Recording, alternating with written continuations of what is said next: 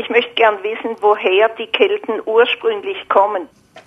Also die Kelten stammen sicher aus der Zone nördlich der Alpen, so etwa zwischen Böhmen und Ostfrankreich. Da ist ihre Heimat. Ich habe jetzt schon einmal kurz erzählt, dass es da zunächst die sogenannte Urnenfelder Kultur gibt, die sich so von 1250, 1300 bis 800 dort existiert und es spricht vieles dafür, dass diese Menschen schon keltisch gesprochen haben.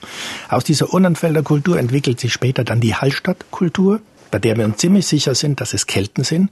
Auch die frühesten Berichte von griechischen Schriftstellern über die Kelten, der von Hekataios von Milet, berichtet um 500, dass hinter Marseille Kelten leben und diese Zeit um 500, das ist noch die Hallstattzeit und dann ab 450, ab der sogenannten Latenzeit oder Latenkultur, dann ist ganz eindeutig, das sind die Kelten. Also sie entwickeln sich durchaus langsam.